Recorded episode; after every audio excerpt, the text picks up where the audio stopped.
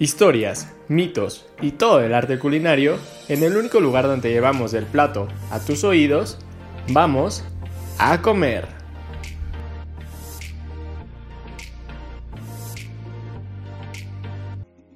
Sean bienvenidos a otro episodio más, a un episodio de nuestra tercera temporada de A Comer.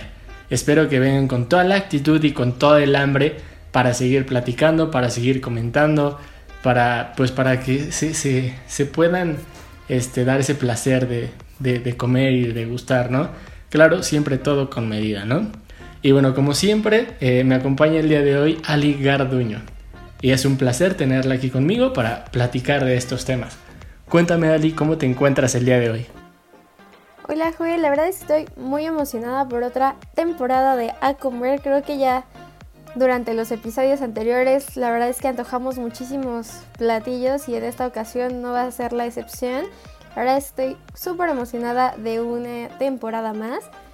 Y pues como dices, creo que esta temporada va a traer cosas nuevas, cosas distintas que van a ayudar a que nuestros radioescuchas tengan más tips de cocina, pero también que se les antojen más cosas. Pero por favor dime, ¿cuál es el tema de hoy? Pues a ver, te cuento, o sea, justamente como dices, este, pues para todos nuestros radioescuchas, como va, va dirigido para todo tipo de gustos, para todo tipo de preferencias alimenticias, y este, y pues bueno, para también, eh, para este programa va más dirigido hacia nuestros nuevos radioescuchas y por esa introducción a lo mejor que no tuvimos en algún momento, pero que puede ser este, de, gran ayuda, eh, como toda esta historia y todo esto... Eh, gran apoyo de, la globalización que tenemos actualmente como esta diversidad gastronómica alrededor del mundo. Entonces, de eso vamos a hablar el día de hoy. Cuéntame, Ali, ¿tú, tú, qué, tú cómo, qué opinas respecto a esto? Pues sabes, creo que como lo he comentado en, en episodios anteriores, pues todos los países tienen tanta diversidad en cuanto a comida, o sea que muchos tienen incluso ingredientes que son propios de ahí, pero como bien ya dijiste, la globalización hizo, hizo que, que pues ya todos pudiéramos conseguir algunas cosas más fáciles. Entonces, pues creo que eso habla mucho también del mundo, pero sabes, creo que además de compartir comida, que si bien es algo que todo el mundo disfruta hacer, porque pues quién dice que no, que pues quién le dice que no la comida a veces, ¿no? Entonces creo que hay que dejarlo bien establecido en que no solo es compartir comida, ¿no? Sino que también es compartir cultura. Y creo que es algo que, que debemos apreciar demasiado.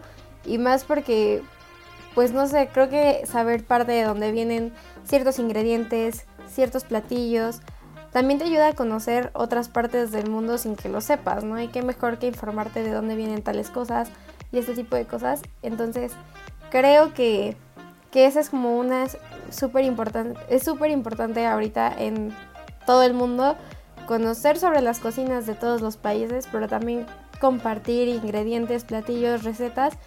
Y también aquí en esa parte de la comida es donde dices, qué creatividad, ¿no? Porque como ya han llegado varios platillos aquí a México, por ejemplo, pues digamos que no los dejamos tal cual llegan, ¿no? Les vamos agregando una que otra cosa.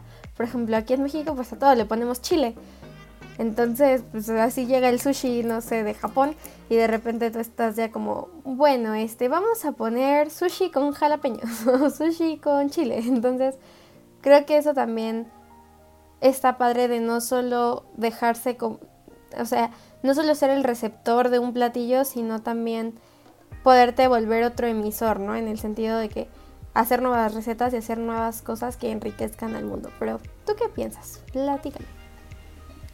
Pues yo concuerdo completamente contigo, o sea, desde, no sé, yo siento que se conoce un lugar y a su historia por la comida, por, por los platillos y por sus, sus, platillos tradicionales, lo que comen día a día.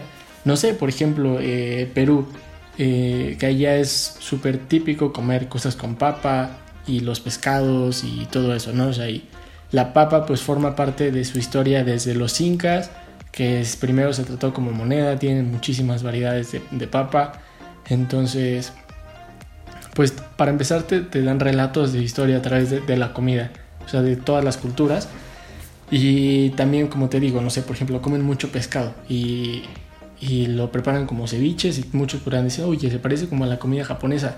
Y ya de ahí, te digo, cuenta como parte de su historia y gracias a eso te, te enteras que una de las comunidades más grandes eh, japonesas que viven fuera de Japón está ubicada en Perú. Entonces es por eso que su, su bagaje es muy parecido en cuestión de forma de cómo preparar el pescado, muy parecido al japonés, ¿no?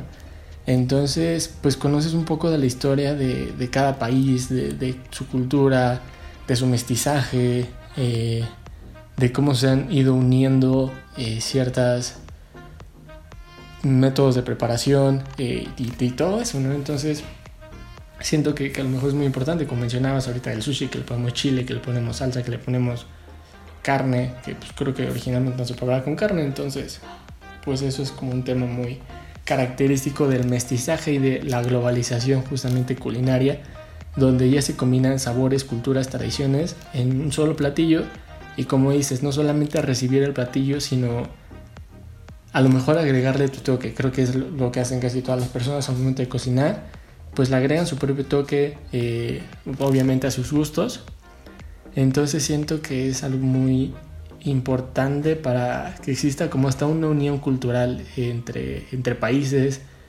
entre mismas culturas de una sociedad, un país. Entonces, pues no sé, siento que pues este tema es como como punto y aparte, ¿sabes? No sé, justamente hablando, eh, por ejemplo, de la comida poblana y oaxaqueña, muchos podrían decir que es muy parecida y así, pero como también muy separada a la vez. Entonces, la unión de estos platillos, pues siento que como que también elimina esas peleas o esos conflictos. Ah, no, esta es mejor, este, es que este mole es mejor, este, este otro mole este, está más rico. Entonces, como que esa unión, pues hacen un mejor mole. Entonces, no sé, tú, tú, tú cuéntame un poco más. Concuerdo completamente con lo que estás diciendo y no sé, sabes, desde me acuerdo perfectamente que hace unos años tuve la oportunidad de ir a Francia y fui a una fábrica de chocolates. Entonces, pues uno pensaría que solo van a hablar como cómo es la industria en, en Francia, ¿no? Pero como parte del recorrido nos hablaban de dónde conseguían el cacao, ¿no? Y que de esta parte, o sea, nos contaron que lo consiguen, pues, evidentemente de aquí de Latinoamérica, ¿no? De México y de otras, este, de otros países de, de Sudamérica, y creo que está padre en el sentido de que compartan de dónde tienen las cosas, ¿no? O sea, porque seamos honestos, muchas cocinas no serían posibles sin otras. O sea, entonces creo que esa parte de, de ser agradecido y de mencionar de dónde es originario el, la materia prima, de dónde tienen las cosas para poder hacer los chocolates que vendían en esa fábrica, que era una de las no recuerdo el nombre porque se me acaba de olvidar, pero eh, era, es una de las chocolaterías eh, pues top de Francia. Entonces creo que esa parte de que no olviden quién los apoya para que lleguen a tener ese, ese imperio chocolatero, pues habla mucho, ¿no? De que, que ya somos unos ya somos naciones más globalizadas, que no, que también comprendemos que sin unas cosas no podemos hacer otras, ¿no? Igual, por ejemplo, algo que, que me llamaba mucho la atención de ella era que en los supermercados, o sea, sí decía como aguacate, no sé, 10 euros, este, y cosas así, ¿no? Pero ponían el, de dónde eran importados, ¿no? Digo, exportados. Sí, ah, bueno. Entonces el punto es que, o sea, ponían de qué países obtenían las frutas, las verduras, y en varias de ellas pues estaba México escrito, ¿no? Entonces, creo que, que eso eh, habla mucho de, del respeto y del reconocimiento que le tienen a otras naciones por esta diversidad tanto en tanto en eh, en todos lados, ¿no? Y eso es algo que a mí en lo particular me gustó, ¿no? Y también de que cuando otros, o sea, hablando específicamente ahora de México, cuando otros viajeros vienen acá, o sea, se preguntan de dónde vienen, por qué se hace así, o sea, por ejemplo, me acuerdo así como que preguntaban mucho por qué aquí el aguacate estaba feo, porque siempre encontrábamos un aguacate perfecto, ¿no? Cuando allá les llegan o súper verdes o súper pasados, pues sí, ¿no? O sea, creo que ahí es cuando, cuando empiezas también a valorar más tu comida, porque muchos dices, ay, pizza, ay, esto. Igual con otra cosa que, se me vino a la mente es cuando hemos hablado de los platillos más caros, por ejemplo la hamburguesa más cara del mundo, el helado más caro del mundo que normalmente está en esos tipos de restaurantes en otros lados donde no son originarios. O sea, por ejemplo, creo que, no recuerdo bien, pero creo que la hamburguesa más cara del mundo se comía en otro país que no era Estados Unidos. Entonces, creo que, que es esta parte de, de, ir sumando a las cosas, ¿no? Porque uno podría decir, va a llegar algún momento en el que ya se hayan cocinado todos los platillos, va a llegar un momento en el que todos ya conozcamos todos los ingredientes, pero tanto el mundo como la creatividad humana no deja de sorprendernos en esta parte. Y espero que nunca lo hagan, ¿no? Porque siempre va a haber un interés de otra persona por, por probar algo distinto. Por ejemplo, en muchos Perdón si tanto ejemplo de sushi, pero creo que es lo último que comí. He comido. O sea, he visto que ponen como rollos de sushi de pollo. Porque hay gente que no le gusta como, pues en sí la preparación del sushi. O sea, que tenga algas y el arroz y todo ese tipo de cosas, ¿no? Entonces está chistoso porque son rollos de pollo. Pero traen como aguacate y ese tipo de cosas que a todo mexicano le gustan. Entonces ahí es digo, de verdad es creatividad, o sea, cualquiera diría, ahí es pollo con cosas, pero no, o sea, es un sushi de pollo. Entonces creo que, eso realmente habla de la creatividad y de las ganas que tiene el mundo por, por compartir tanto ingredientes y recetas. Pero cuéntame, ¿tú qué más sabes al respecto o qué opinas de esto?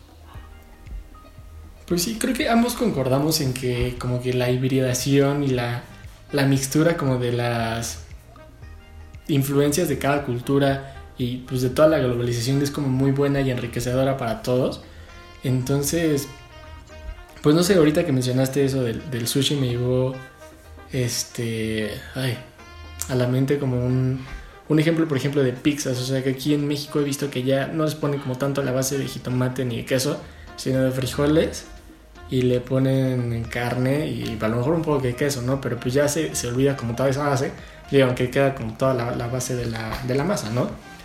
Pero pues ya es como una pizza totalmente mexicana, o sea, ya no tiene ni jitomate ni nada de eso, porque pues sí hay gente que a lo mejor no le gusta el jitomate, entonces pues ya se hace como ese mix. También he visto, por ejemplo, que en China hacen como tacos, una especie de tacos, pero con una comida muy tradicional de allá, o sea, como, como preparan los...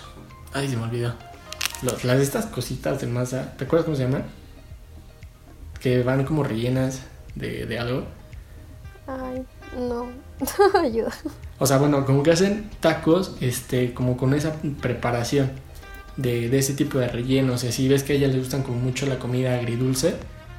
Justamente dumplings. Este como con el relleno de los dumplings, este, que es como agridulce, así como ni dulce ni salado, pero pues tacos así, que en México nos los comemos como totalmente salados, con chile este, y así, ¿no?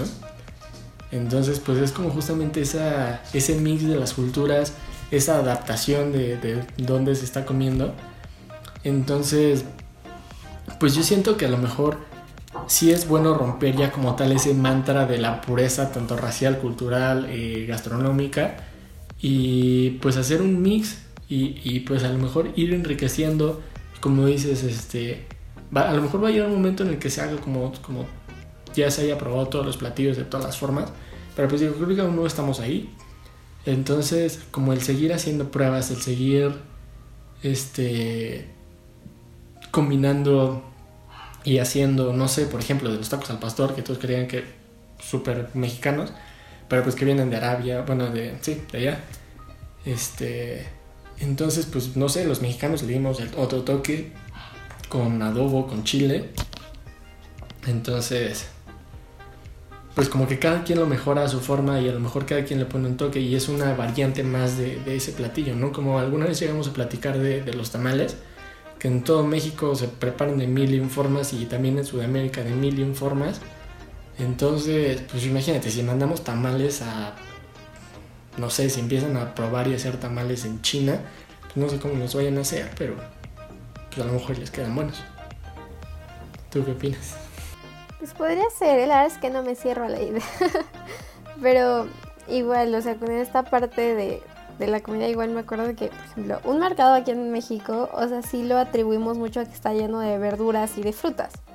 No, o sea, creo que es lo que más le atribuimos que hay. Obvio, también hay carnicerías, pollerías, todo este tipo de cosas. Pero por ejemplo en España hay más como cosas como, no sé, me acuerdo perfectamente que fui a uno y había que cangrejos, pescados por todos lados, carnes frías, o sea, como mil y un cosas de estas y veías como menos frutas y verduras, ¿no? Y pues te habla igual mucho de, de lo que hay ahí y creo que también te ayuda como para conocer como esta parte de, algunas cosas. Y también creo que no dejarlo con que simplemente... Eh, es como compartir comida, ¿no? Como te decía, también hay tradiciones, ¿no? Por ejemplo, el pan de muerto en México, que ya no tarda tanto en salir aquí otra vez. Em, pues, o sea, tiene una tradición de por medio, ¿no? No es como que, ay, nada más vendemos pan en forma así y de azúcar, pues porque se nos ocurrió, no. O sea, tiene una tradición detrás. Igual, por ejemplo, en los 16 de septiembre, pues son platillos típicos, ¿no? Que también tienen una razón de ser porque ese día, específicamente ese día, no, o sea, guardamos ese día para comer pues algo mexicano. Entonces creo que, que hay que también comprender como todo este tipo de, de tradiciones que hay detrás, ¿no? Como cuando hablábamos del sushi, justo decían que antes el sushi no, no podía ser cocinado ni manipulado por las mujeres, ¿no? Pero tenía todo un trasfondo también. Entonces, por ejemplo, igual, no sé, en Estados Unidos es como de ley comer pavo en acción de gracias. Entonces, conocer también como todos esos trasfondos de tradiciones y de historia que tienen los platillos para que no solo se queden, ah, sí, me comí un tamal y soy de China o me comí un sushi y soy mexicano, sino también saber por qué, por qué nació el platillo, o sea, es una forma de, compartir cultura y siento que, que quien conoce más a otras culturas deja de verlos tanto como otros, ¿no? Como el extranjero, como, o sea, no, también ya es como algo más conocido, ¿no? Y puedes, en algunos casos, volverte ya no como verlo como otros, ¿no? Sino como verlo como algo más cercano. Te puedes ver reflejado en las tradiciones y en los platillos de otros, ¿no? Por ejemplo, el Día de Acción de Gracias. Pues uno dice, pues aquí no se celebra, ¿no?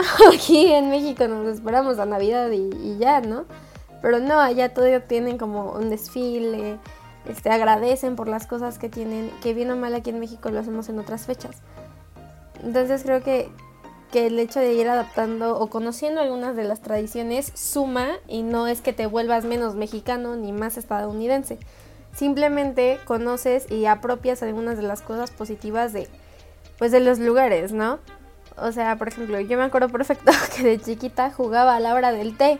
O sea, y eso es algo como súper tradicional en Inglaterra. O sea, hay una hora en la que es la hora del té. O sea, y todo el mundo está con su tecito y sus galletitas y es la hora del té. Y es que lo que juegas como niño, ¿no? Pero luego dices como, ¿y luego? ¿Por qué lo hacía? Pero hay un país que lo hace así porque así es su tradición, ¿no? Igual, por ejemplo, no sé, algunas bebidas pero, ¿tú qué más conoces de esto? ¿O tú qué piensas? ¿A ti te gustan las No, no, termina, termíname lo que ibas a decir de, de las bebidas. Ya se me fue. Me dejaste, me dejaste intrigado. No. me dejaste intrigado. Pues, o sea, por ejemplo, de que algunas son un poco más fuertes. Este, aquí en, en México o en algunos países, por ejemplo, los países que están súper, súper fríos casi todo el tiempo, pues las bebidas que más consumen son calientes, ¿no? Pero, o sea, hay algo que en todo el mundo vas a encontrar y es un refresco. O sea, es algo que en todos lados no falla. Pero en otros lados puedes ir encontrando, por ejemplo, aquí los atoles, o sea, todo el mundo llega y, a ver, dame un atole, o llegas a otro lado y, a ver, o sea, los vinos, ¿no? En el caso de Francia. O sea, a ver, dame un buen vino, ¿cómo me puedo probar? ¿Cómo me puedo conocer? Este, o cosas así, ¿sabes? Pues sí, eso sí, o sea, no sé, por ejemplo, ahorita que me dices eso de las bebidas, o sea, en cuestión del vino, pues ese sí ya se ha globalizado de, forma exponencial. O sea, de que en Estados Unidos, o nadie creía que se podría preparar vinos y se preparan muy buenos vinos. Este. De Napa, son, son muy ricos, o sea, y, justamente cultiva, o sea, las uvas cultivadas ahí y he hecho todo el proceso ahí, no sé, por ejemplo, una zona muy, también muy famosa en México, pues el Valle de Guadalupe, ¿no? Eh, que está al norte del país, entonces, pues de ahí salen de los mejores vinos que, que exporta México, que tiene México, eh, bueno, obviamente por la temperatura y todo eso, ¿no? Pero pues ya no es de que solamente de Francia o solamente de Europa, sino que ya se hacen muy buenos países, muy buenos vinos alrededor de muchos países en todo el mundo. Pues los vinos argentinos y chilenos no se quedan atrás tampoco. Entonces también tienen su, su propio estilo, claramente su propio sabor por la tierra independientemente. Pero pues es algo padre. Algo que sí, por ejemplo, eh, justamente por denominación de origen no se puede es el tequila, que muchos ya lo quieren hacer en donde quieran, pero pues ese sí no se puede por, porque solamente hay un lugar donde se prepara tequila y es en Jalisco, específicamente en la zona de tequila. Entonces, pues ese sí no, o sea, digo, a lo mejor sí se podría hacer, a lo mejor quedaría muy parecido, pero pues no podría llevar el mismo nombre, ¿no? Entonces, pues no sé, también por ejemplo, la preparación del tequila creo que ha cambiado mucho en cada país, este, o como la parte de pues, no sé hasta cómo preparan de que margaritas, o sea, de cómo combinan el ron, el brandy, el whisky. O sea, por ejemplo, aquí en México, pues de que a todo le echan refresco, ¿no? Pero pues ya es dependiendo de los gustos de cada quien. ¿Tú qué opinas? O sea, no sé, tú como que este bebida has visto que, que se haya globalizado de, de esa forma. Ay, pues, no sé, o sea, con lo que dices de que sí hay como o sea, el vino sí se ha globalizado, pero no sé, sabes, como que todo el mundo dice, ay, la uva de tal lado. La verdad es que yo me considero muy conocedora de los vinos, la verdad es que no, ahí sí les fallo, audiencia, pero me pondré a estudiar, les juro. Pero este, el punto es este, que siento que, que pues como esas partes también de el café. El café siento que, o sea, por ejemplo, el café colombiano dicen que es muy bueno, ¿no? Y ese tipo de cosas, o sea, pero café es algo que encuentras en todos lados. Puedes ir a un té de cualquier cosa, también es algo que encuentras en cualquier lado. Pero sin embargo hay lugares que, son característicos por esto, ¿no? El tequila en el caso de México, o sea, el café colombiano, o sea, son tantas cosas que tienes que conocer para también... Y bien, no es dejarse guiar porque el mundo dice, ay, el mejor café, no sé, voy a poner otro país que no sea Colombia, es mexicano, ¿no? O sea, no, o sea, también depende mucho de los gustos, o sea, si bien sí pueden decir, o sea, sí puede haber parámetros que digan que son los mejores del mundo. También hay que dejarse, o sea, hay que ser crítico con los gustos de cada uno, ¿no? Por ejemplo, no sé si nos han escuchado, los gustos de Joel y los míos son muy diferentes en algunas cosas. O sea, a mí no me gusta el chile y soy mexicana. O sea, de verdad que me enchilo y lloro y, no, pero eso no es que me quite como menos nacionalidad, ¿saben? Entonces también pues conocerse, conocer el paladar propio y no dejar de y no decir como no me gusta, pero jamás en la vida lo has probado. O sea, entonces creo que ese es el consejo que les dejamos a quien a comer como pues para que se den el tiempo, ¿no? Tanto de aprender a cocinar otras cosas. Por ejemplo, Joel hace su sushi en su casa, yo no sé hacer sushi, pero pues puedo aprender. Este, entonces, aprovechar estos tiempos que si tienen, si aunque están en casa, aprender nuevas cosas y si no, también probar otras cosas cuando tengan la oportunidad de viajar. Porque todos lados tienen ingredientes especiales, tradiciones especiales y creo que no solo es llegar a comer, también es llegar a conocer. Entonces, muchas gracias por escucharnos. Espero hayan disfrutado esta plática tanto como nosotros y puedan aprender y degustar más cosas. Recuerden que nuestro nuevo horario son los jueves a las 6.30 de la tarde y pueden escucharnos por frecuencia SEM y por Spotify. Así que no se olviden también de seguirnos en nuestras redes sociales como a Comercem. Y bueno, esto ha sido todo por hoy. Muchas gracias. Nos vemos. Adiós. Es hora de levantar la mesa. Si quieres conocer más sobre el origen del sazón y el sabor, no te pierdas el siguiente llamado a comer.